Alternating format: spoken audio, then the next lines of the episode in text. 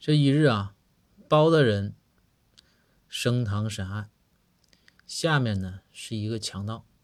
包大人一看，耶，眼熟啊！包大人就说：“堂下犯人，我看你也是个惯犯了吧？咱俩都快成老熟人了，你这没事儿怎么总犯案呢？”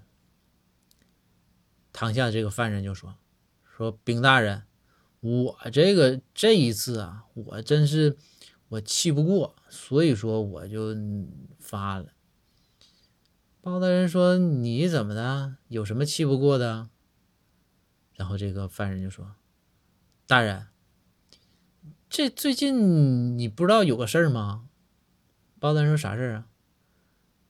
强盗就这个犯人就说：“说那苹果十二不是出了吗？”包大人说：“知道啊。”那出了就出了，喜欢就买呗。犯人说：“是啊，我也没说别的，但是呢，我身边总有人跟我说，说苹果十二难抢，不好抢。我合计啥？当我面说东西不好抢，这是侮辱我职业。